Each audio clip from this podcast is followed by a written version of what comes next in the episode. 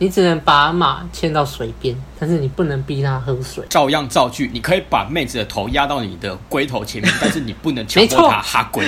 说的太好了，不然你会被抓去关。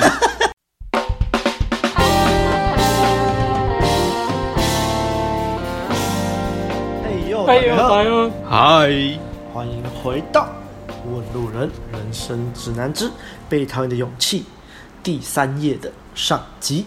今天我们要讲的章节是从否定认同的需求讲到一举解决人际关系的烦恼，页数是一百三十二页到一百五十页。那这次一样会由白马帮我们大致梳理故事的脉络，我们一样会对故事的内容做出反应。最后则是我们的心得总结时间。开始之前，别忘了按赞、订阅、分享给你身边所有的朋友，还有最重要的，欢迎抖内给我们陪我们熬夜录音。那就开始喽。好的，上礼拜哲学家问了年轻人自由是什么，那希望年轻人先回去想想。这个时候，年轻人又回到哲学家的书房了。那来，首先我们来看一次我们的标题：否定认同的需求，又在否定东西了。阿德又在否定东西了。对啊，那所谓的自由是什么呢？那个所谓的束缚我们的东西到底是什么？年轻人他回去想。他越想就越觉得自己不自由啊！不过他倒是在书里面翻到一句话，这是俄国文豪杜斯妥耶夫斯基说的。他说：“货币是被铸造出来的自由。”好，货币是被铸造出来的自由。他就拿这句话来回应哲学家。那这个表面上看，我们觉得哦，硬价值啊，确实是能能买到一定程度的自由啦。这个大家听红药丸也都。能明白这其中的含义。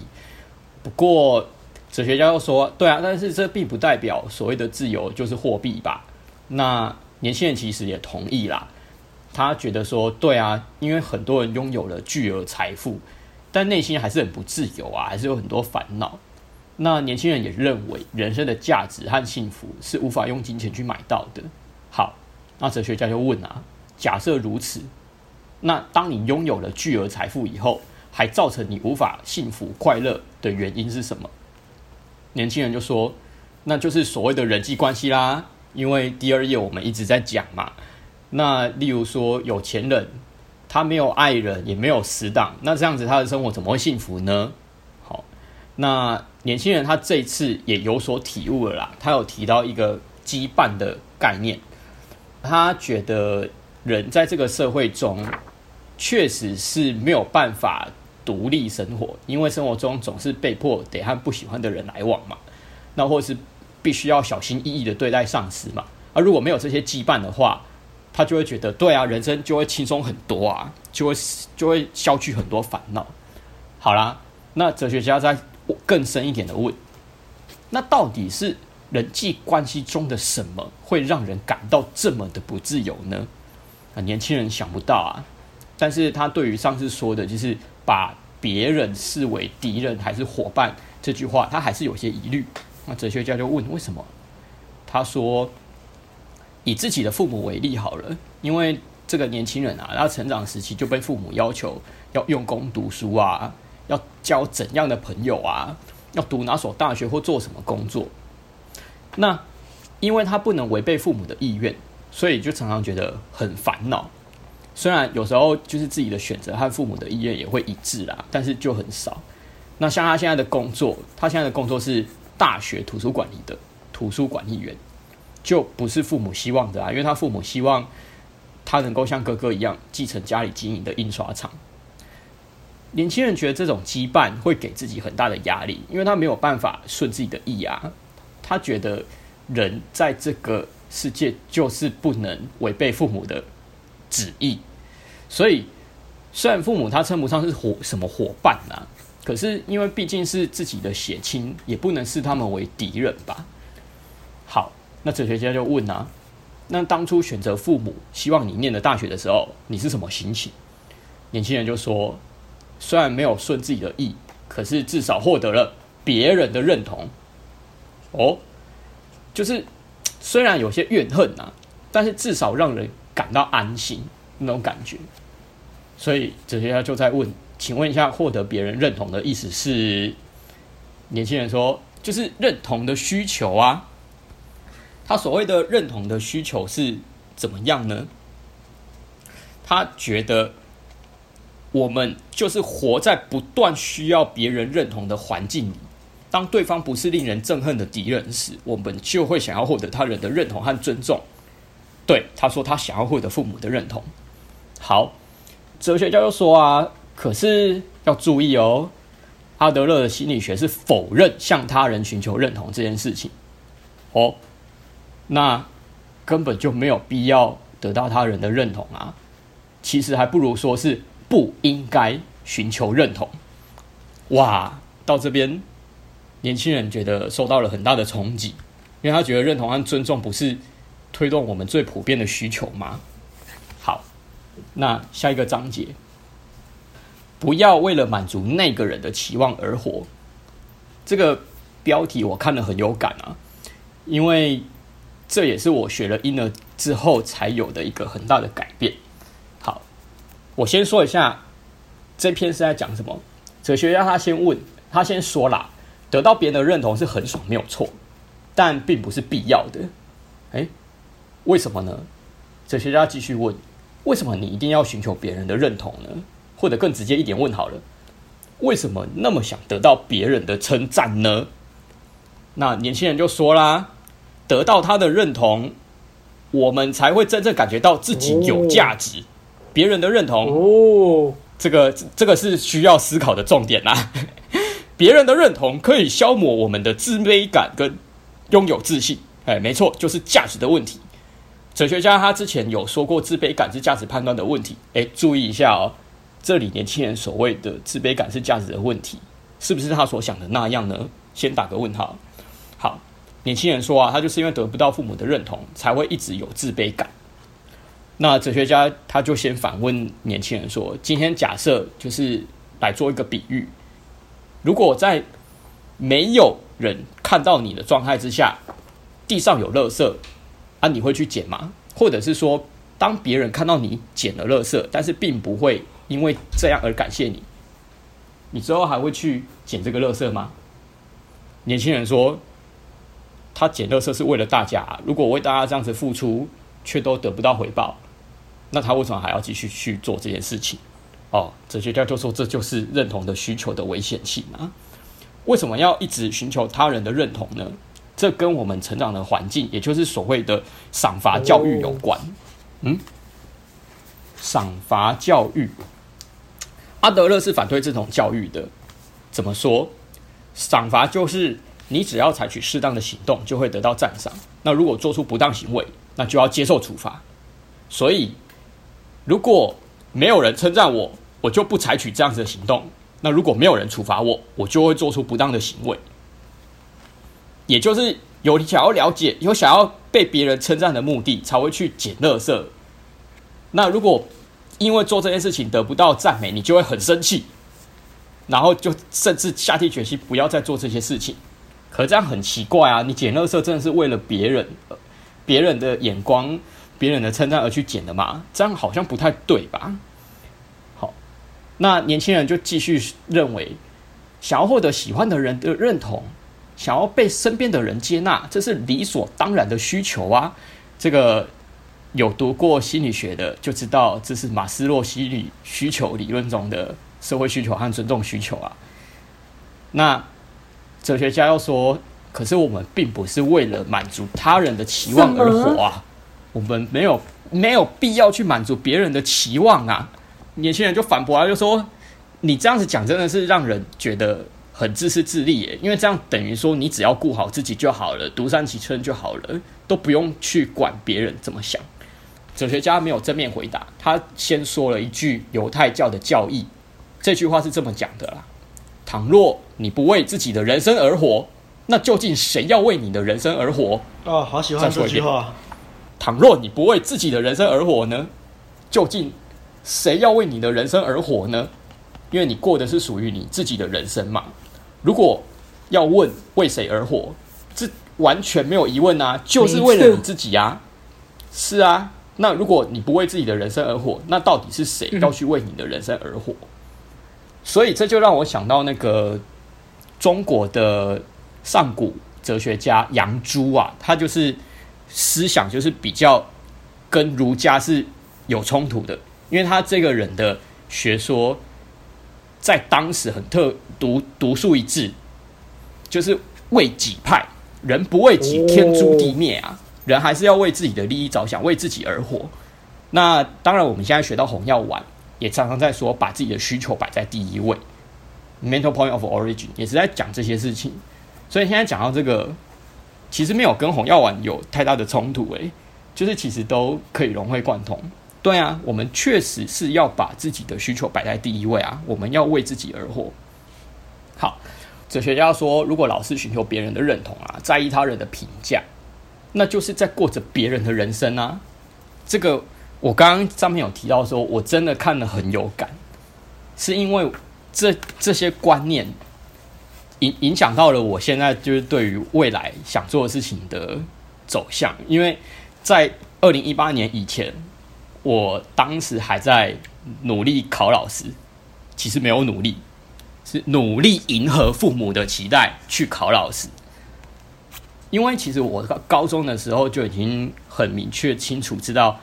就是自己没有很想要走这条路，可是因为家里环境的影响，就是家族里面有很多人都走教育路线，所以大部分的长辈们都觉得我们这一辈的也是要进学校教书，或者甚至是呃学术呃那个呃行行政之类的，反正就是要在教育界。那主要还是要考老师啦。可是因为我很清楚。我自己真正想做的事情不是这个，但为什么我还是走上了这条路呢？因为我在催眠自己，呃，就用目的论的的想法去想，就是我为了要迎合父母，然后达成被家里的人、家族的人认同的目的，我去说服自己说，对，我真的很喜欢走这条路，我热爱教书，我热爱教育，我热爱教学。干！我现在回想起这一段，我我至少催眠了自己，从大学一年级催眠到。就是出社会第一年吧，大概四五年的时间，我我这段时间都在催眠自己，因为刚刚讲了，我原本高中的时候并并没有很想要走这条路，只是因为刚好指考的分数刚好进了高师大，所以没有没有更好的选择之下，就在这样子的环境读书，然后就在被里面的环境给影响，就已经不只是父母跟家庭的期望了，连老师、生同才都一直。对啊，所以当时我连我自己都在欺骗我自己啦。嗯、对啊，那一直到我后来做高中行政的时候，就是接触到了 Inner Game，接触到了这样子的思维，我就觉得干不行，我应该要为了我自己而活。我真正想做的事情，就是要么就是进学术界做研究，要么就是当约会教练。就是我我不想再做其他选择，这才是我真正想做的事情。所以。就没有考老师这条路啊！我就我就我就鼓起勇气，跟我第一个是跟我的阿姨讲这件事情，然后再跟我的爸妈讲这件事情。那当然，家里的人一开始是不太认同的，可是他们也没有办法干涉我的走向，所以现在也就是他们比较能理解我想做我自己做的事情。所以回到我们主题，如果你不是为了满足他人的期望而活啦。那别人也不应该要为了满足你的期望而活，这是另外一个层面。就是如果别人没有顺着你的期望而行动的时候，你也不要动怒，因为那是理所当然的。对啊，人都没有办法，也没有权利去控制别人啊。所以，当你今天希望别人不要介入你，你不希望你自己为了满足他人的期望而活，那别人对你也是一样。就是己所不欲，勿施于人的概念啊。是啊，是。好，后面人气年轻人又反驳了，因为他真的很坚持马斯洛的需求理论。他一直说，为了获得他人的尊重和认同，我们也要先认同和尊重他人啊，这是互相的啊。人都有尊重跟认同的需求。我们是在这个社会中成长。好，这是年轻人，他真的很坚持。然后哲学家就说，可是这样并不会比较轻松啊，因为这样子的人生，你能说是健全的吗？这就好像呃，神在看着，那你就做善事；那如果神不存在，你就会做坏事。但是其实不管神存不存在，或者是有看到然后认不认同你，都没差，因为你都要过好你的生活啊。所以为了克服这种无神世界的虚无啊，就必须否定获得他人认同的必要性。好，人都还是要为自己而活的，没有必要去因为要获得什么别人的认同还是神的认同才去过好你的生活，没有必要。那年轻人，年轻人还是觉得这个说法太空了啊，太理想化了，所以他还是他一直很偏现实层面呢，就是社会啊，然后认同需求啊，尊重需求啊。哲学家认为这真的不会比较轻松啦，反而会更辛苦啊，因为你一直在意别人的眼光，害怕别人的评论，然后刻意压抑自己自我的本性，那就是为了迎合别人对你的期望啊。好。就是真的是我的切身之痛啊！我就我刚讲了一个我考老师的例子，其实我以前也有过这样子的心情。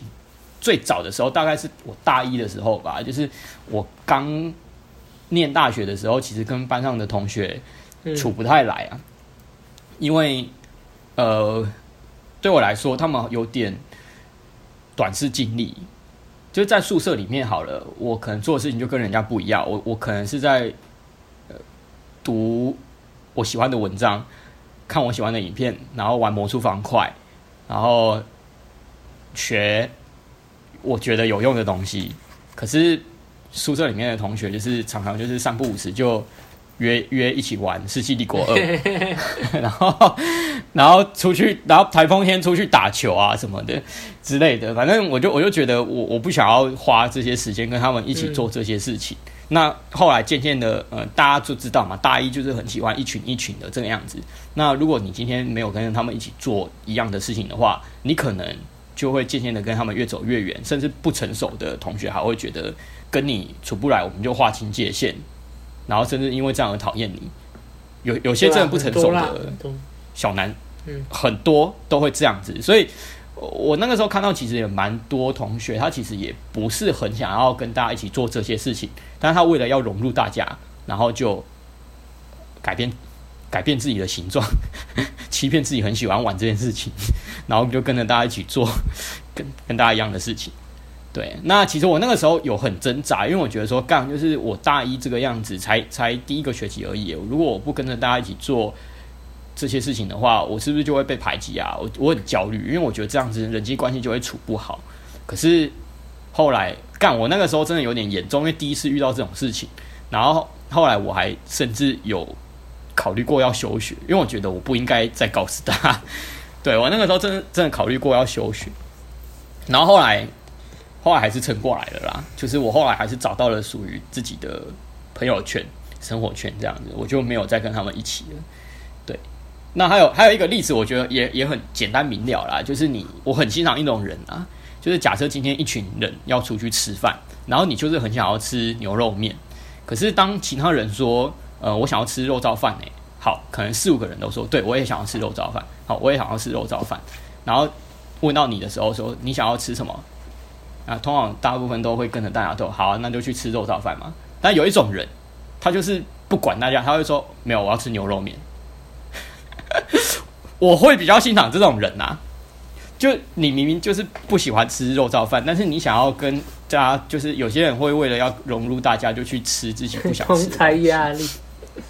对啊，真的会有这种的。但是我现在来看，我就会觉得说，如果有人因为你吃牛肉面不跟大家一起吃肉燥饭而讨厌你的话，那这种朋友你也不值得交了啊。这个我们之前一直都有在讲。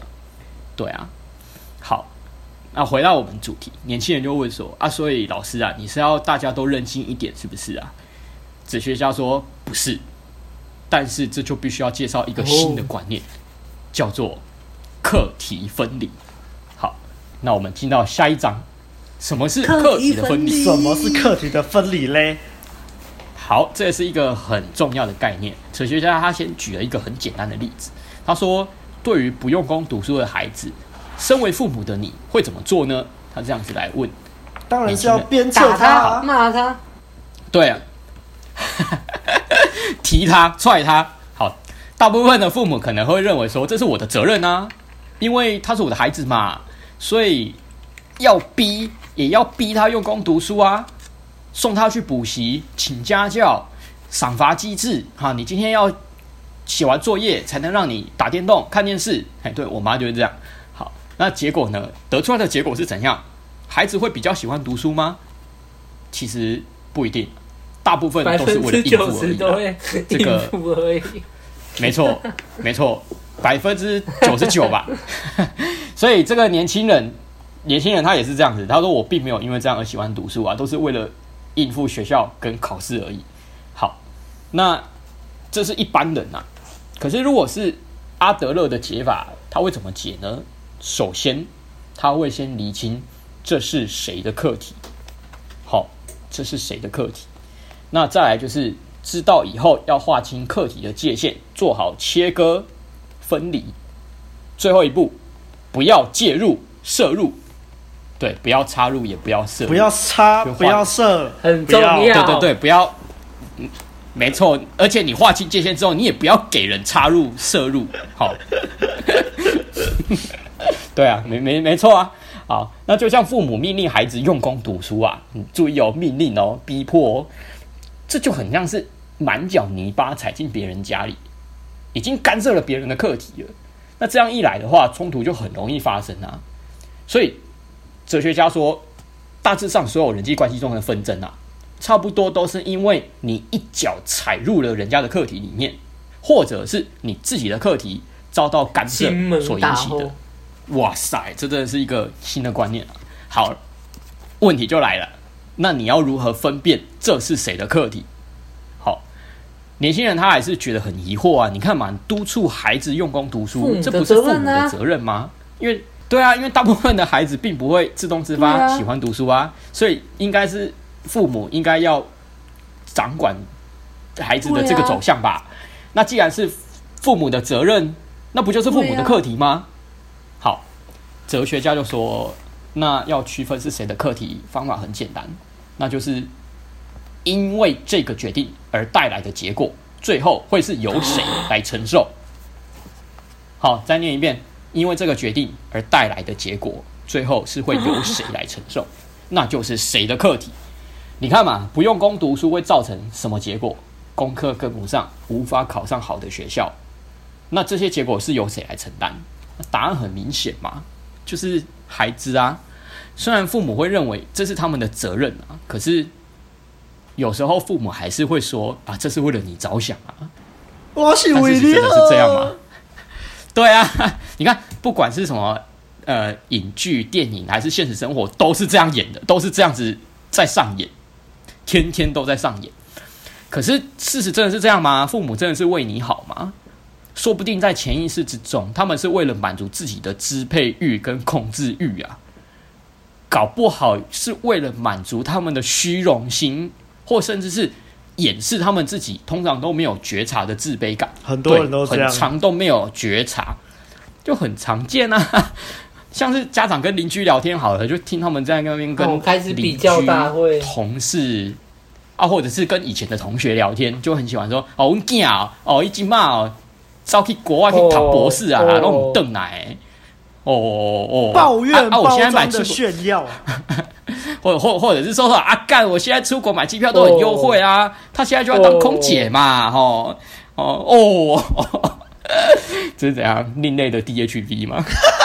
然后年轻人就就问哲学家说：“哈，那意思就是说叫父母都不要管小孩哦？”哲学家就说。阿德勒所说的“不要干涉别人的课题”，不是所谓的放任主义啦。这边我觉得书上的解释还蛮清楚明了的，容我用念的一下。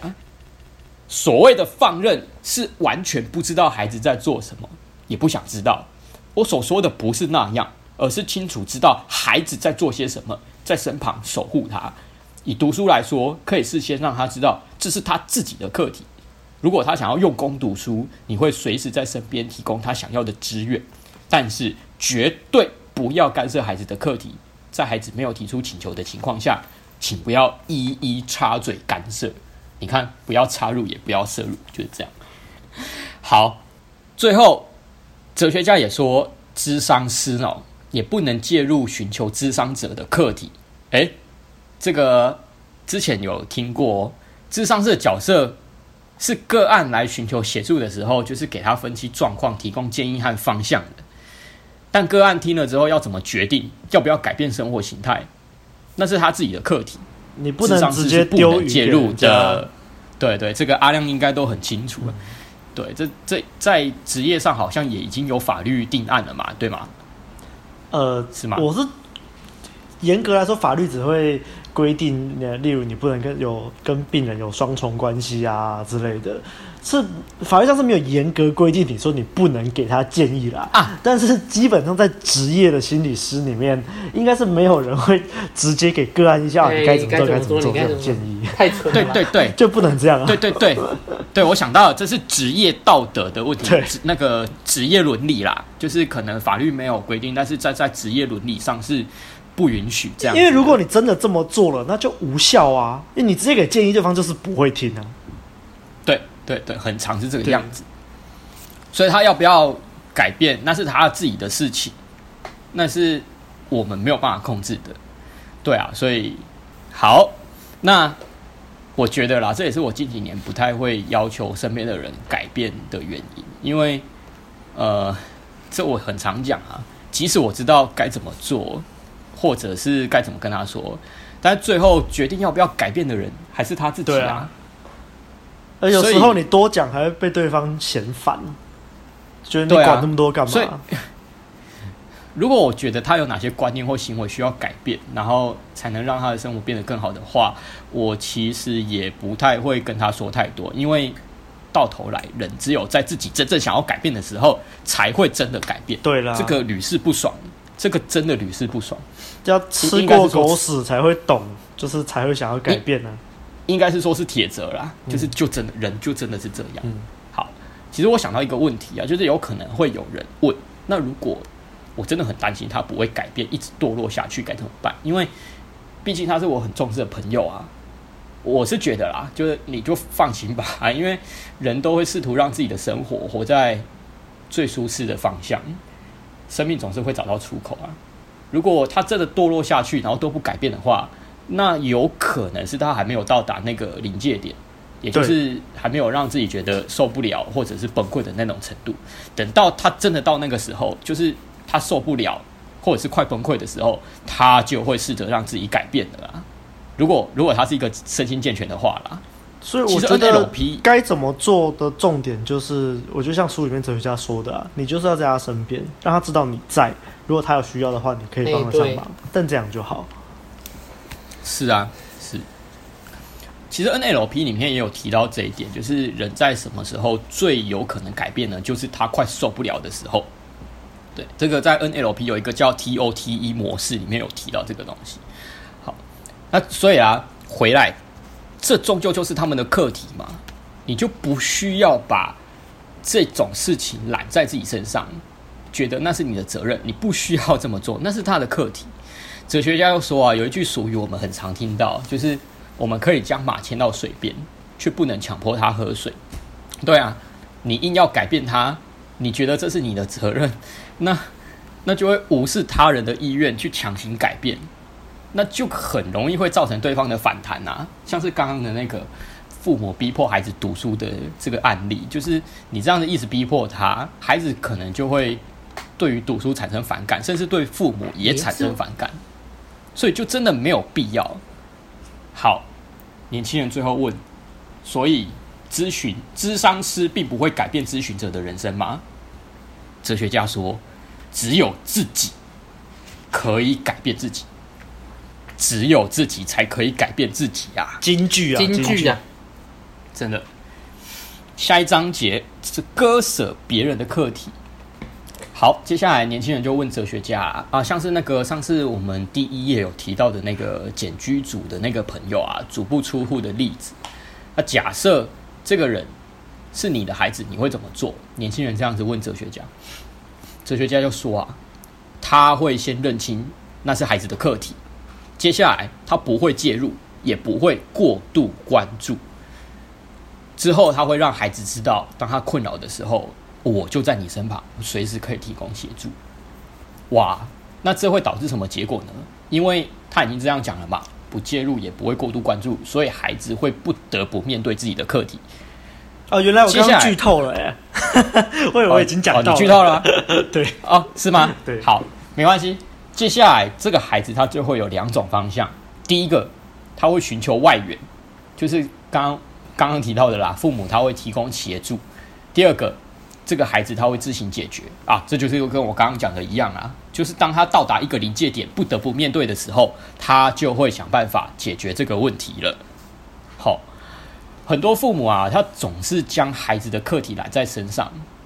哲学家这样讲，他说，很多爸妈都觉得孩子就是我人生的一切。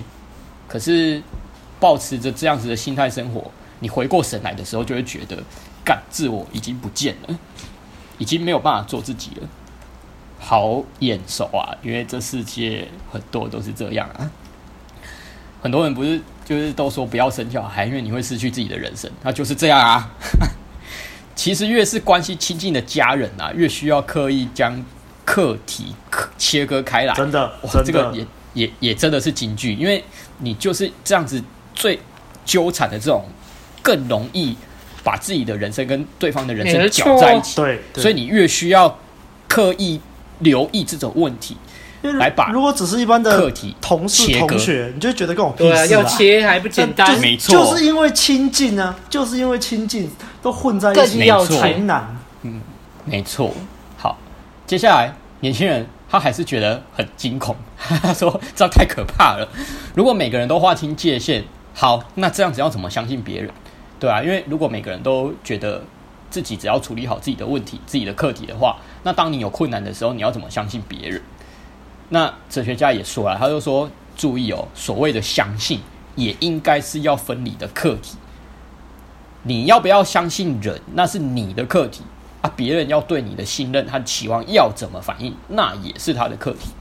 但是如果你执着于相信他之后，他就应该要怎么做，那就是一种骚扰式的介入。这个在把妹上面，就像你喜欢一个妹子，你觉得你为她付出了这么多，她就应该要对你有怎样的回报。”可是，她会不会喜欢上你，或者是她要对你的付出做出怎样的反应？那不是你该在意的啊，因为你也不能控制嘛，那是她的课题啊。然后上一周应该是第二页的时候有讲到爱的任务嘛，嗯，就是有谈到真正的爱是要让对方自由自在的做自己啊。但是你看哦，如果你一定要他做出什么行为或回报，那他怎么还能自由？所以哲学家才说，阿德勒在提出爱的任务的那个时候就已经抛出了这个问题。好，跟前面的串起来了。好，下一个章节，一举解决人际关系的烦恼。好，哲学他他以年轻人找工作时的事情为例啊，然后他还把它夸张化一下。他说，呃，今天假设就是年轻人他找了图书馆管理员的工作以后，然后爸爸妈妈都很不同意，因为他希望年轻人接手印刷厂的家业嘛，然后于是就起了激烈的冲突，激烈到父亲破口大骂，母亲痛哭流涕。那哲学家就表示，像父母这种情绪啊，要如何调适缓解，那也是他们的课题，你根本不用在意。哇，年轻人大吃一惊，大吃一惊啊！真的是，你是咧讲啥话？What the fuck？哈，所以无论让父母多么伤心都没关系吗？哲学家说对，没有关系。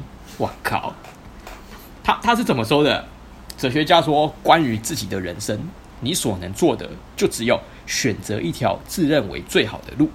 另一方面，别人要对你的选择做出什么样的评论，或者是要有怎样的反应，那就是别人的课题呀，你是无法干预的。所以年轻人就说，是不是？不管别人对你怎么想，不管是喜欢你还是讨厌你，怎么看你之类的，那都是别人的课题，是吗？对啊，哲学家说，所谓的分离就是这样啊。那回到前面，你看哦，年轻人之所以想要寻求别人的认同，是因为他很在意别人怎么看他。那年轻人怎么会这么在意别人的眼光？怎么看他？怎么评价他呢？阿德勒提出的答案很简单啊，因为这就是没有做好课题分离。你把别人的课题当做自己的课题了，对吗？别人怎么评价你，怎么看你，那是他的课题啊。你把这个课题当做自己的课题，所以你很 care。那很多人都是这样子。哲学家最后举了一个职场上的例子啊，就是一个蛮不讲理的上司。我我我我讲一下那个他举的这个例子。他说他的这个上司啊是个完全无法沟通的人，一有什么事就大声斥责，无论他怎么努力都无法获得认同，连这个员工说些什么，这个上司都不肯好好的听。年轻人就说啊，简直就和我的上司一样，他就是这种人。然后我看了，我也想说，对啊，这个就跟我们之前的那个上司一模一样啊，每一句都中，可可见很多上司都是这样啊。好，OK，因为上司对你冷眼相待，所以无法好好工作。哎，就是哲学家这样子讲，就是一般人都会产生这样子的反应。你因为你的上司对你这个样子。对你很不好，蛮不讲理，所以你没有办法好好工作哦。这个是决定论嘛，对吗？上上礼拜有讲到是人生的谎言，为什么呢？因为很多人会把这个当做办不好工作的借口，会说：“诶，我之之所以工作没有做好，是因为这位上司有问题。如果没有这位上司的话，我的工作一定可以做得很好。”诶，跟那个脸红恐惧症那个一样诶，跟那个不写小说的那个一样。就靠东西，就靠好。对啊，这就是目，那就是决定论嘛。好，那可是真实情况应该是怎么样呢？就是大家可以思考一下，就是用前面的那个目的论，就是因为我不想工作，所以编造了一个讨厌的上司，或者是因为不想承认自己办不到，所以编造了一个讨厌的上司。诶，这就是你潜意识不想工作，潜意识不想承认自己办不到，所以你把讨厌的上司。变成理由，但其实是你的结果，这就是目的论呐、啊。又回到了目的论，诶、欸，你就是因为讨厌这个人，所以找出他的缺点，而不是因为他有很多缺点，所以讨厌这个人。然后讲讲完之后，讲完之后，年轻人 ego 就起来了。你你又不是我，你怎么会知道？哦，对啊，对啊，又来了，对，又来了，对啊，在一百五十三页的时候，他又来，他又开始了。发现他很容易就是带入自己进去。对啊，人家明明就只是举例而已，他怎么这样？可是其实我觉得，其实现实世界很多人都这样啊，就是讲一讲，是啊，就不再讲，你自己在自顾自的暴怒。是啊，是啊，超多好不好？超多，好。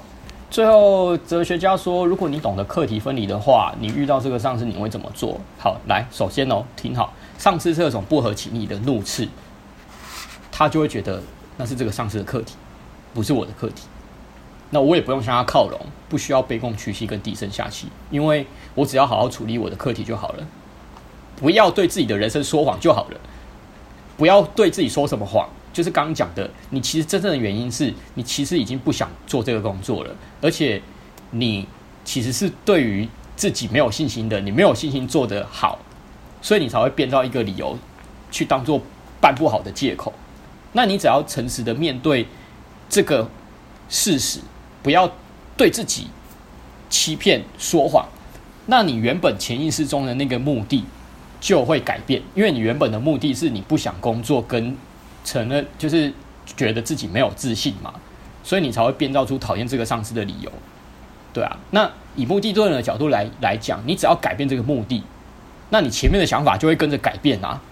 哎，这就是你在面对你的课题了。所以你面对你的课题的解法，又回到了前面所讲的目的论。你只要改变你的目的，你前面的想法就会跟着改变。好，那最后啊，对于解决人际关系的烦恼，年轻人他。原本不是说想要实际具体的做法吗？这个时候哲学家就给他啦，来了，他就说来了。第一步，第一步，注意哦，先认清这是谁的课题。好，怎么认清？上面有讲过了嘛？大家再思考一下是什么？就是因为这个决定而造成的结果是由谁来负责？是由谁来承受？那那就是谁的课题？第二步，做好切割分离。然后划清界限。第三步，知道到哪里是你的课题，再来从哪里开始是别人的课题。最后第四步，不要去介入别人的课题，也不要让人家介入你的。好，就是这样。那年轻人最后就说：“哎、这样好像就渐渐有一种自由的意味浮现出来了。难怪哲学家一开始要提到什么是自由。”好，那哲学家就说：“接下来就要谈谈关于自由的话题。”那我们今天就先讨论到这边，接下来关于自由的话题，我们就下周再讨论。嗯，好，呃，先等你们两位补充，我再来说我的感想吧。哎。我觉得这一章真的是我被讨厌勇气里面最喜欢的，就是最喜欢的一个夜晚。嗯，很硬啊，很硬，很硬，然后但是又是 很屌啊，很厉害。我以为最喜欢的夜晚是初夜，他们也喜欢。好好，你继续。一开始讲到认同的需求，其实我以前也是吃认同长大的，所以我对于 这一章的时候是。明显有一种重伤的感觉，对，因为我一直都觉得说，我有符合别人的期待，然后获得别人的认同，才会有价值感。以前的我就是这样，所以我一直在吃别人的认同，然后吃不到之后，就会觉得很痛苦，然后就开始怪别人，然后觉得这个自己很鸡巴，对。但是其实后来讲简单一点啊，但是其实后来发现，其实也不用靠别人啊。其实认同，你可以自己认同自己就好，而且价值感也可以从你的心中自己萌生。只要你的心态是对的，你的心态是丰盛的，那价值感就会随之而来。对，你会感受得到它的。那不要为了满足别人的期望而活着呢？其实台湾的社会很多这样的状况，父母给予庞大的期望，然后如果诶孩子达到了。那他们就开始招摇宣传嘛，刚刚也有讲过啊，就开始哦，邻居都揪，一起揪来，然后开始就在那边哦，晒来晒去的，啊，嗯，我儿子怎样怎样怎样啊，嗯、但是其实讲一句直接的啦，那些成就也是你儿子啊，干你屁事哦。而且你看他们通常在那边晒来晒去的人啊，啊通常都没有什么自己的人生。对啊，所以只能靠那个来满足自己的那个空虚寂寞而已。那你今天没有达到父母的期望，他们就开始酸言酸语啦。就开始考试你啊，要让你动起来啊，然后就开始考试，然后这样反而变成整个就是整锅全部都坏掉掉。还有赏赏罚教育啊，其实我干，我跟你讲，大家都应该都就是对于赏罚教育是很有体悟的，因为我们从小就是做不好就打嘛，啊做得好就给糖吃嘛，啊甚至更惨一点，你做得好，他们会说啊这是你应该的，啊做不好就打你。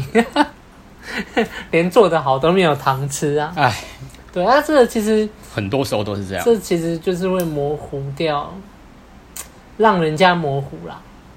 让可能诶、欸，以父母跟孩子举例来说的话，就是孩子可能就模糊了。那他到底在做什么？他自己到底在做什么？他的重心整个都偏移到奖励跟处罚，他没有去想说，哎、为什么这个？有时候你会突然。只在意那个，哎、我只要今天考一百分，我就可以拿到什么，拿到什么。但是你已经忘记那一百分，或是说这场考试对你的意义，你只想说，干我就是要应付，然后去拿到那个东西。那这个过程你完全忽略掉。为什么这件事情要奖励？嗯，我又为了怎么去做？那其实情绪勒索的出发点是从这边开始的啦，嗯、就是别人的期望嘛。然后开始酸言酸语嘛，然后觉得你没有达到就是辜负我们嘛，这个也是情绪勒索的一个出发点啊，非常恐怖。那你书里面也有讲了，自己的人生自己去做选择，哦啊，同样的也不要去干干涉对方的选择，因为那是他的权利，对，每个人都有选择自己要什么不要什么，对，那是别人的权利。他然后那也是他的人生，所以他他就是要去走你自己认为的歪路，那也是他自己要选的，你也没不你也不需要去批判。你，你觉得是歪路，说不定别人觉得是康庄大道哎。所以每个人眼睛看出去的世界都不一样，对啊，你也不用去批判说，哎，刚刚为什么他就要做那种事啊？对啊，我真的是，我们有时候听到别人讲一些就是跟我们价值观不同的东西，我们也只会笑而已。就呵 呵这样就带过，嗯，对啊。那接下来讲到课题分离，就是什么是课题分离？哇，我只能说神章节，神章节啊，我只能这样讲，已经道破太多现在华人社会的一大堆问题。我是为你好，听我的话，不然你就吃亏。哇，你干！里面就是有一个很很棒的、很棒的判断机制，就是这件事情的后果谁去承担，那就是他的课题。所以不要不要来说哦，可是我觉得这为什么监督好小孩就是我的课题啊？我如果没有监督好，他以后走歪路，他干走歪路，他真的哪一天吃毒吃到死掉，那也是他自己的选择啊，干你屁事哦。嗯，对啊，所以不要再拉说什么，就是哎、欸，这个是我的责任啊，还自己的小孩子也是一个独立的个体，那他长大了，嗯，他学习。世界上那些东西，他也有自己的想法，然后自己的主观意识，然后当然就会有自己的选择。那你这你今天要跟他这样撞在一起，就是两个，就是为了就都是为了自己而已啦。而且你会觉得说别人否定掉你自己的选择，吵也吵不完。对，注你要去注意说，到底谁在干涉你的课题。然后这些人，他不能为了你的人生负责，要记住，他们不能为了你的人生负责。然后你也不要去干涉别人的课题，因为你同样也没办法负责他人生。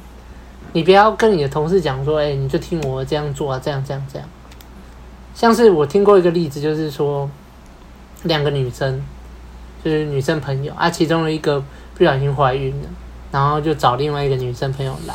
她就来讨论说，她到底要不要把这个小孩生下来？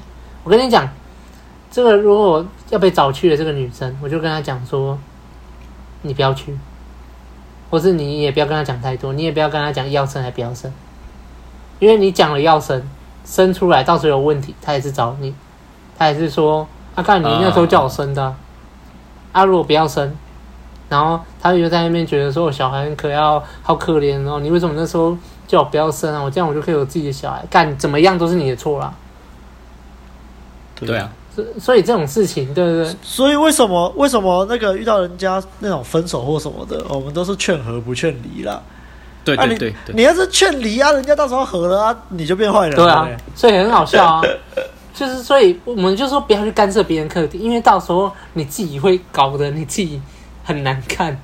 到时候有问题，人家就来找你。哎，没问题啊，没关系哦。没问题，就这样顺顺的过啊！一有问题，他就说啊，你当初叫我这样做哦，那、啊、你现在是怎样？你要不要负责啊？甩锅到你身上。啊、所以，所以你知道，我在很多人问我那种，例如什么感情问题啊，要不要分手，要不要复合啊之类的，我都会先问对方说：你自己觉得怎么样？你是怎么想的？嗯，对啊，因为他们其实他们其实有已经有一个内心都有一个既定的。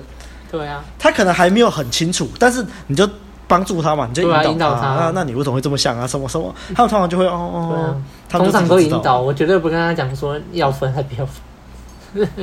对啊，而且常常很多来寻求帮助的人，他们心心里面真的就是已经有一个自己想做的对啊，他只可能只想要寻求你的对、啊、认同，哎，对啊，确认认同越多，他就觉得说哦，我真的要做这个决定。对啊。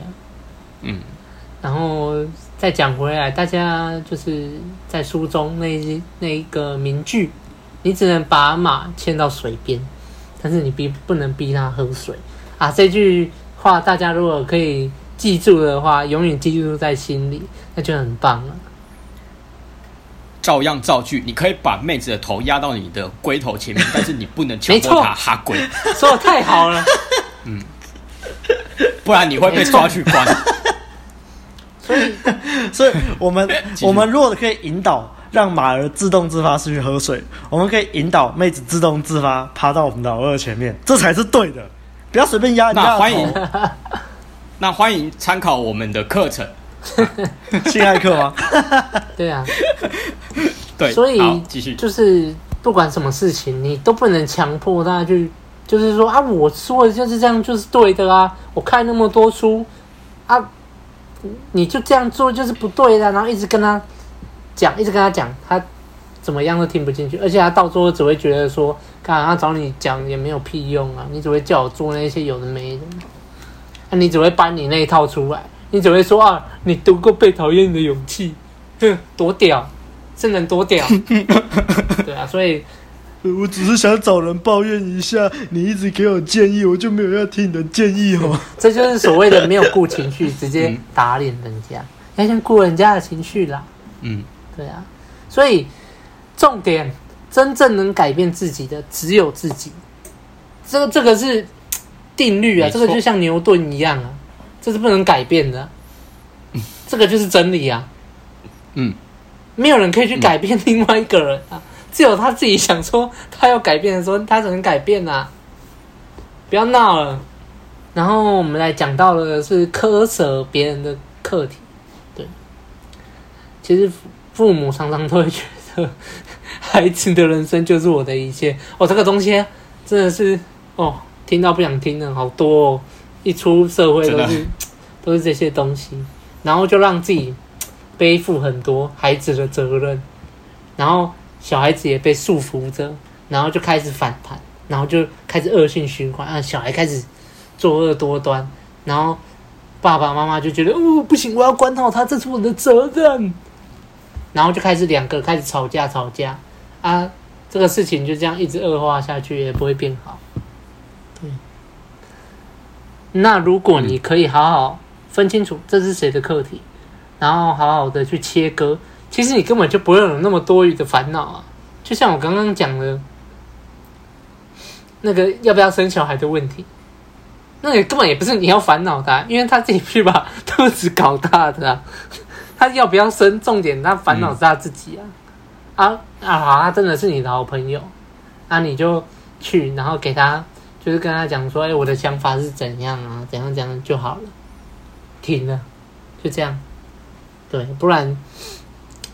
到时候你自己在那边想哦，刚刚我的好朋友每天在那边伤脑，说他的要不要生呢？我我就我要去查一下，然后帮他发文啊，然后觉得帮他做一些决定啊。哎，我我怎样怎样怎样，干那个都是多余的啦，不要再闹。只有课题者。哎，而且你看，说到这个介入别人的课题啊，很多人你可能给你的朋友一些建议啊，然后朋友没有照你建议做，啊，他们还会不爽哎。就干啊！我都你还问我，我跟你讲怎么做啊？你又不做，对对对，然后就就就暴怒了。呃呃，有时候甚至别人就就没有要求他的建议哈，然后就一直给，就暴怒了。所以就是说人，有有有些自以为是人际关系的纠纷，常常都是因为课题分离没做好啊。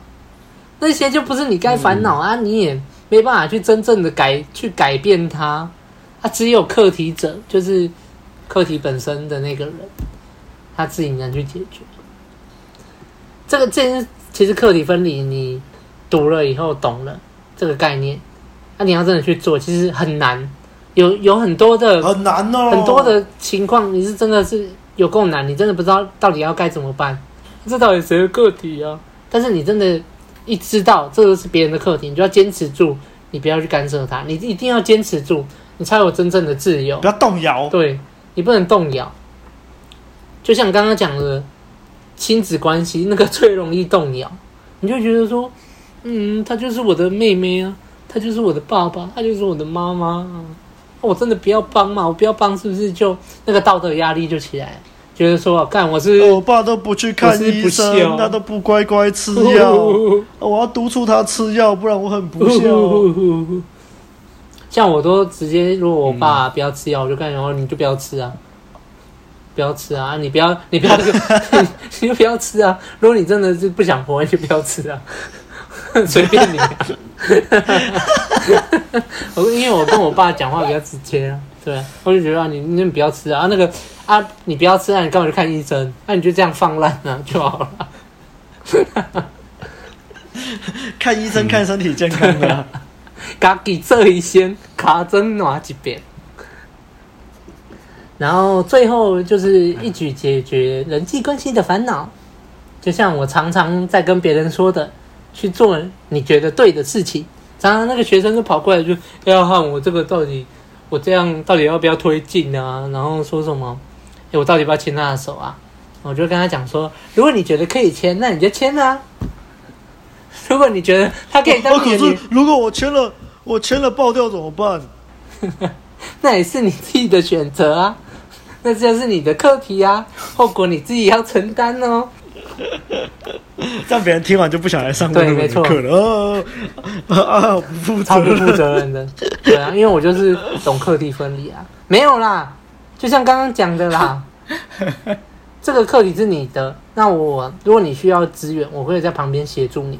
我可能用我的经验去跟你讲说，哎，以我的经验，我我可以给你什么样的建议。但是真正做选择，我不会跟你讲说，啊，这个要钱，这个要钱，这个要钱，啊，这个不要钱，这个不要钱。我不会直接帮你做选择，我只会把我的经验拿出来跟你讲。嗯、那你看你要怎么做？嗯、哦，真正要做这个要插，这个要插，这个要插，快插！通常那种情况应该都是要全部都插了。如果真的 烦死了，就都通通都插进去了。对、欸，有时候真的会被问到很烦。不过，不过，刚刚阿阿汉你讲说课题分离，我觉得除此之外，其实有学生去决定，还有一个原因就是，其实真正感受到热度最清楚的还是他。对啊，我也没有去约会啊，所以我也不知道跟他约会的氛围是怎样啊。所以，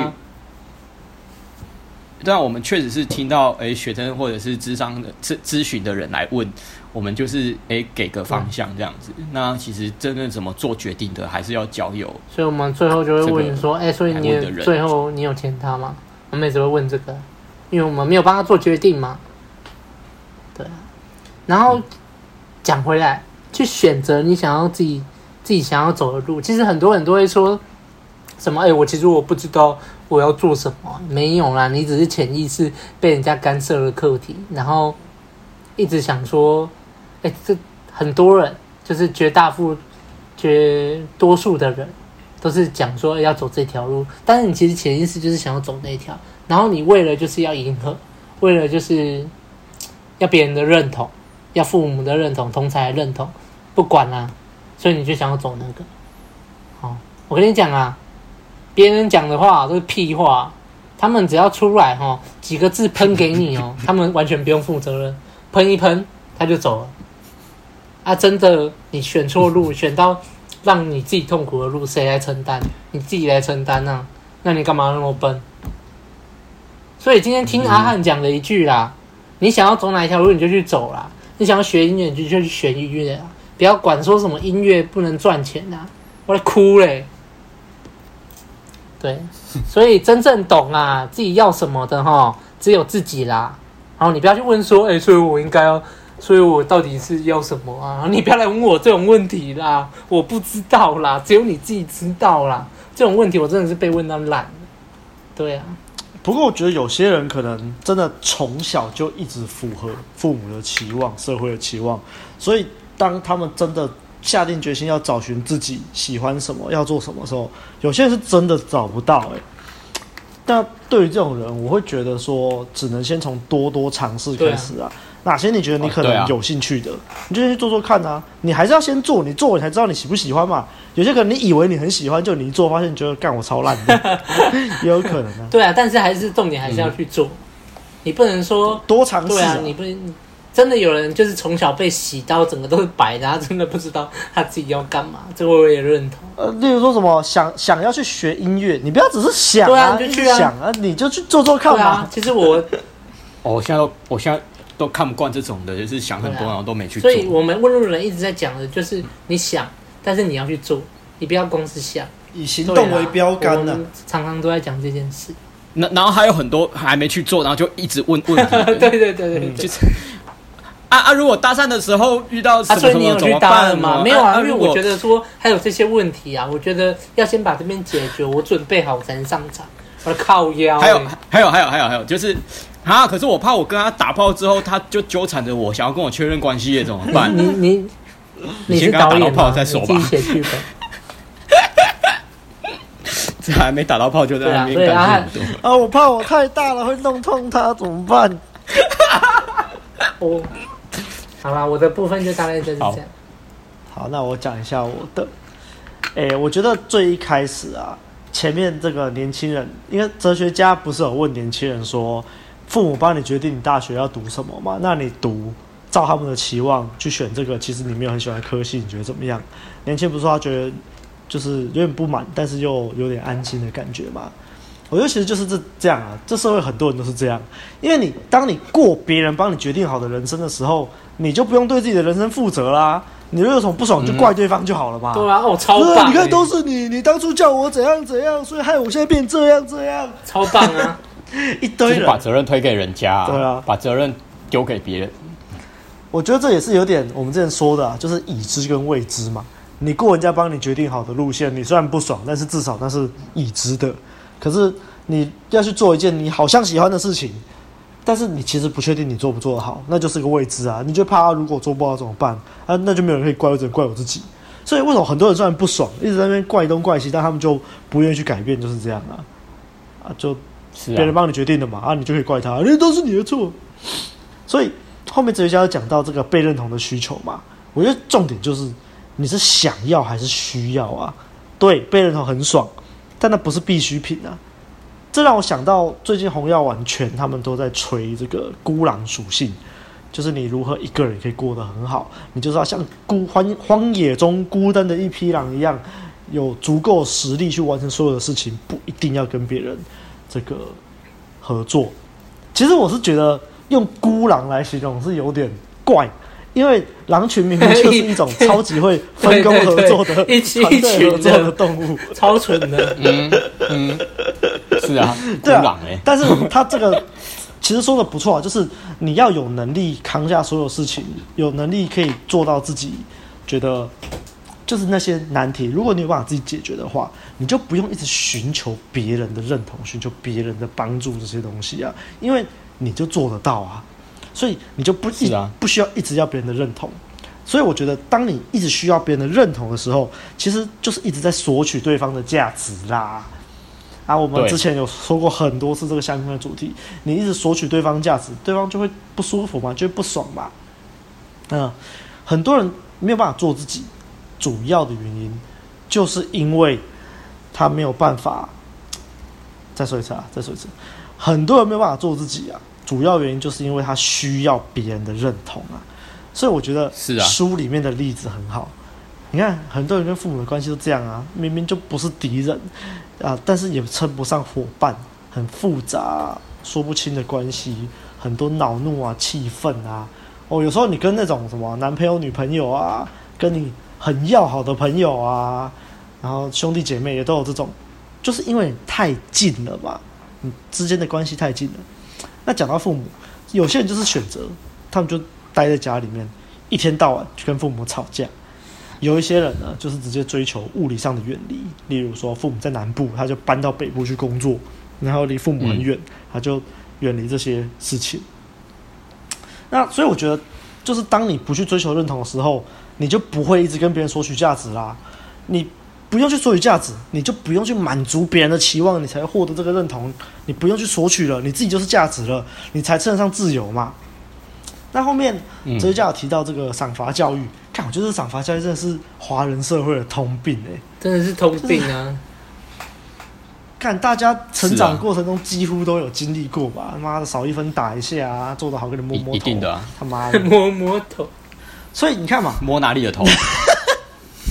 摸摸的小龟头，好，好，然后后面不，我喜欢。后面不就讲到说，如果你一直只为了自己而活，你把自己放在第一位，这样不是很自私、很自大？哦，干这个真的听到烂了。无论是你看《婴儿》或什么，或者是你在红药丸，都都讲到这个，你把自己摆在第一位，而别人就会说你这样很自私。但是你看哲学家讲的金句就很棒啊，倘若你不为自己的人生而活，究竟谁要为你的人生而活啊？所以我很喜欢呐、啊，这边。他在学校这边就有说嘛，如果你老是寻求别人的认同，在意他人的评价，最后你过的就是别人的人生。我们看社会上很多这种例子层出不穷哦。呃，你看有些父母可能会让小孩子去学钢琴、学跳舞之类的，可能是他自己小时候很想要学钢琴、学跳舞，然后就父母不准，然后就觉得干，我以后一定要让我的小孩子学，然后他就逼他小孩子去学，那、哦、小孩子可能根本就不想学啊。对，真的有些是这样。之前看过一个比较极端的例子，就是有一个台大医学系的，然后后来考上医生，他考考过医师执照喽，他他就不当医生了，他就跑去当画家。他跟父母说：“啊，你们要我做的，我已经做到了，我已经帮帮你们把你们的期望做完了，现在我要去过我的人生了。”哦，好帅，好帅哦！哎哎、至少他还做得到哎、欸，但是有些做不到的人就真的很酷哎、欸。所以真的帅。我我喜欢后面这个哲学家叫你换位嘛，就是别人也不是为了满足你的期望而活的。我觉得这有点像是那种媳妇熬成婆的概念。哇，你以前过得多苦多苦，所以自己当婆婆的时候，就你没有对媳妇比较好、欸，你还是对她很坏。就像就像那个台湾很多这种学长学弟制也是啊，哦，那个真的变态。哦，以前自己当学弟的时候多累多累，所以你当学长了，轮到你爽一下，你也要对着学弟很坏，干啊就己所不欲，勿施于人嘛。这边我都觉得哲学家都讲的很好啊，所以后面在讲课题分离的时候，哦，看课题分离这个概念真的是知道说，真的是一种哇，整个世界就哇，我不知道怎么讲，是爆炸了，你知道吗？这个真的很神，你看，就是叫你，你看你分清楚啊，到底是谁的课题，结果要由谁承受，你要划清界限，很神啊！你看介入别人的课题，就像刚刚阿汉说的，亲门踏户嘛。谁都不喜欢别人亲门踏户啊，但大家就都很喜欢去介入别人的课题。有一句话我很喜欢呐、啊，有就是他他这样说，有四个字可以解决你人生百分之五十的问题，这这四个字就是关我屁事。另外四个字可以解决另外百分之五十的问题，叫做关你屁事。没错，你不觉得？嗯、你不觉得其实跟课题分离一模一样？没错，It's not your business。当别人想要介入你的课题的时候，就说干你屁事啊！然后别人的课题出现什么问题，你就要自己要知道，关我屁事，我不要去介入别人的课题。太棒了！但讲是这样讲啊，你要做到课题分离是真的很难。就像我以前啊，刚刚学两性的时候，然后有一点小成果，有点小成就。我其实好想拯救身边的朋友，觉得啊，他们一直为两性的这种东西所苦啊啊！我现在有这些知识，我要帮助他们。但是你看，现在想一想，真的是为他们好吗？其实不是啊，就只是想要，就想要介入别人的课题，把人家从里面拉出来，想要来发功啊，想要来炫招，对对对，就觉得自己是英雄、呃、我是为你好啊！你看你这样去把他把不到啊，你要什么什么方法才把得到他、啊？哎、欸，没有啦，那只是想要真的。我觉得很多刚刚学的人可能也会有这种类似的心态，就就像你可能刚看完《被讨厌的勇气》，你觉得这本书很神，然后推给你朋友，这本书真的超棒的，这也是在介入别人的课题。还有还有很多。很多刚学红药丸的人也会一直推人家吃红药丸、啊。对对对对对对对。刚刚可是因为我是因为经历过你刚刚讲的，就是刚学把妹的时候，然后以前还不成熟的时候，会一直想要推给身边的朋友说啊，你就是要这样这样这样把妹啊，嗯，想要救朋友。我也是经历过这个，所以后来接触到红药丸的时候，我我我就没有在这种心态了，我就不会再硬硬请别人吃红药丸了。哦，然后很多那种男生刚学红药丸，又又把这个知识拿去问女生，说：“哎、欸，你看这个东西，你觉得怎么样？”那也是在寻求女生的认同啊，寻求认同，不用啊，真的不用。所以我觉得这个马儿的比喻很赞啊，你就是把马牵到水边，你不要逼它喝水嘛，你不你把它头压到水面，它不喝水就把它淹死了，把他气哦，就。嗯只有自己才可以改变自己啦，所以我们要割舍别人的课题，割掉。然后，但是不是放任？你要关心，但是不介入。哇，这边都讲得很好。越是亲近的人，你越要跟他划清界限，因为你们之间的关系会非常的模糊，就是很多事情都纠缠在一起，所以你才需要划清这个界限，才才要把他的课题给割舍掉。说真的，很难，这真的很难，没有这么容易。所以。我觉得哲学家在这边提供的练习很好啊，你就是要练习。练习一，你要看清楚这到底是谁的课题；练习二，不要去介入别人的课题，也别让别人介入你的。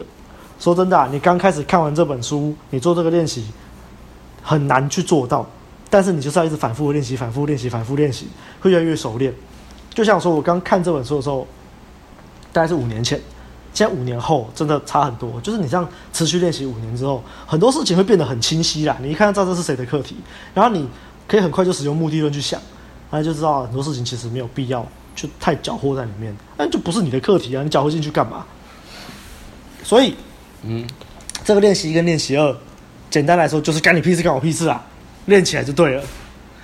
那在这里我就想讲一下，我前阵子看到了一篇很好笑。他在说，如果你初次约会的时候，然后问对方说：“诶，那你最喜欢的一本书是什么书啊？”对方说什么书名会让你起身离开？就觉得干他妈傻笑，你就起身就离开了。干，我看底下超多人写被讨厌的勇气，我就觉得超好笑的。欸、你最喜欢哪本书？什么说？哦，我就喜欢被讨厌的勇气。干白痴，然后他就走掉了。可是我后来想想哦，如果是以前的我看到会有点生气耶。以前我就觉得说，干你们是白痴啊，你们就不懂，你看不懂这本书啊，你们根本就你就不懂这本书的内涵，那边乱骂。现在想想啊，就是那个时候的我还没有融会贯通啊，这其实就是认同的需求跟课题的分离。为什么会生气？当别人污蔑一个你很喜欢的东西。你觉得对你很有帮助的东西，然后觉得别人不认同，你就说干，你不懂这东西很棒，怎么可以这样想？给我吞下去。啊、其实说，其实其实说这干你屁事啊！是啊，所以你就是因为你还想要别人的认同，你就想要希望别人认同你说你这个东西是很棒的，你才会有这个生气的情绪，然后也没做好课题的这个分离嘛。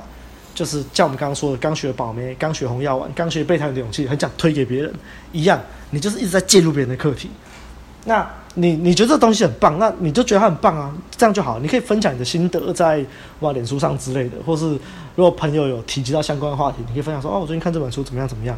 可是你不要朋友说什么，你就跟他说哦，我跟你讲，你这个就是要去看《被讨厌的勇气》啊，你这样就会，然后还坚持这是唯一的真理，这样子。对对对，这就是有点在侵入别人的课题了啦，就是啊，就不行。所以大家想一下，如果别人在否定你的什么东西的时候，你很喜欢的东西，然后你就很生气，这样，你大概就是这个认同的需求还没搞好，然后课题的分离还没搞好，就回来复习这一章。好，是啊，OK 啊，我想，那你刚刚说，嘿，你刚刚说分享那个你今天读了这本书的心得，那你分享出去之后，别人怎么去回馈你的这个分享，也是别人的课，啊，没有错啦。是啊，好，那在进入总结之前，我先讲一下我的感想好了。就这一章真的是很 inner 的一章啊。如果回到把妹时期来看的话，就是一点零的时候啊，很多人都在寻求别人的认同，这个没有意外吧？那个我们的卧底日记里面也是会常常看到，在那种一点零的群组，就是有很多这种状况啊啊，干过几个妹啊，或者是干过的妹分数有多高？对，那就是在寻求别人的认同啊，想要别人说他很棒棒，好厉害。很遗憾的，一点零时期的很多群组都是这个样子，那 大家就可以很明显的分辨出来。好，再来就是我们这边一直提到，就是为自己而活。那书里面年轻人，包含说这个社会很多人都会觉得说，啊，为自己而活不是很自私自利吗？为什么那么难被接受？尤其是在亚洲社会啊，啊，真的，尤其。尤其这本书又是在日本出版的，那大家知道日本的那个伦理道德伦理方面又是更严谨的，所以是更明显的啦。那我刚刚有提到杨朱的学说啊，就人不为己，天诛地灭啊。其实，在战国时期诸子百家争鸣的时候，也不是很受欢迎啊。当然啊，因为那个时候儒墨才是显学嘛，儒家主张仁义的孟子也抨击过他啊。那你现在亚洲社会大部分都是受中国传统儒家思想影响，那大家会认为说以群体为重啊。如果你今天为了自己的利益而损害别人的利益的话，那就是不对的。所以大家会觉得说自私自利就是在损害别人。可是其实人不为己，天诛地灭，或甚至是说杨朱他的学说并没有提到要损害别人的利益啊。没错，他只是说，他只是说，如果这件事情做了对我没有利的话，我不会去做。我应该要为了我自己而活啊！大家都误解这句话，甚至是说，就是大家会会把为自己而活跟损害别人的利益画上等号。其实可以不用，好吗？是啊。那最后啦，我做个总结。这边今天我们讲了很多，那主要是两个重要的议题，一个就是不要寻求别人的认同啊，那第二个就是课题分离的概念。对，那因为前面那个书里面的年轻人，他一直想要具体的建议嘛，他就是想要知道怎么解决人际关系的烦恼。那这一章哲学家就提出来了，就是课题分离的概念。那他甚至已经解析出了几个重要的步骤，这样子。那接下来下一章下一页。应该是说第三页的下半部，我们会再探讨更多关于课题分离的观念，会谈论的更深入。那有兴趣的话，就是下一周我们再听再讨论了。好，那阿亮，就我还是想，我想先回馈一下你刚刚说的这个养猪的这个学说啊。对，很多人都把就是你把自己放第一位，跟损害他人的利益这两个就是明明就不相干的东西绑在一起。然后我甚至看过很多那种。中国，中国，你知道他们有很多那种爱国的小影片吗？他们还会去贬低美国。我上次看到一个说什么啊，美国梦那是个人主义的梦，然后寻求的是什么个人的荣耀，然后中国梦是什么让大家一起，这大家一起变强，大家一起富足的梦。所以美国梦很低俗之类的。反正我觉得这个小影片它有点，这小影片它有点就是说出了这种。你看亚洲社会就是整个是以大家整体为主，所以才会说什么听到说什么要当社会的小螺丝钉啊，或者是什么你不要特立独行啊，造成别人困扰啊之类的。然后美国他们则是崇拜这种英雄主义嘛，然后你就是个人主义，个人啊，你你要自己把自己做好。其实说真的，你以为这种个人主义、英雄主义会让你很自私自利，但其实不是。他是先追求自身的荣耀，你可以追求卓越之后，你才心有余力去帮助别人的。反观亚洲社会这边，很多人都是仗着这种为大家好、为你好，仗着这种正义的外外名啊，然后在做很多剥削别人的事情。傻小真的是，我只想批判这个现象而已啊！这这其实我没什么其他要讲的，就是你不要披着这种善良的外衣去干坏事啊！对啊。其实也不一定，就是就是大部分我们在台湾来讲好了啦，你融入群体不一定会就会造出造出这么极端的这个后果。但是很多人啊，现在我们回到这边，很多人啊，为了融入群体而改变自己的形状，你不觉得这样活得很累吗？对啊，我那个时候我刚讲大一刚进大学的时候，其实就深深感受到这种这种痛苦，因为我觉得为了融入我们班，想要跟他们呃一起行动，然后。自认为这样子可以处理好人际关系，然后就在那边一开始还想要改变自己的形状哦，那个真的是有够痛苦。不不，只要不是在做自己，那个那个心里哦，有时候压抑真的是压抑到那那个会胃痛。后来决定做，后来决定做自己之后，真的是轻松很多，真的轻松很多。还不如当一匹孤狼，啊、我还是觉得孤狼这个形容烂，我们改换成老虎好了。老虎，老虎，嗯、老老鹰啊，老鹰，老鹰要飞哦，要飞吗？好好好，对对对对对，飞向梦想，逆风而行。我们要就是像个老鹰一样。好，OK，那叫孤孤鹰，孤鹰。那苍鹰啊，苍鹰好听。那如果只有一颗头的话，就变成孤头。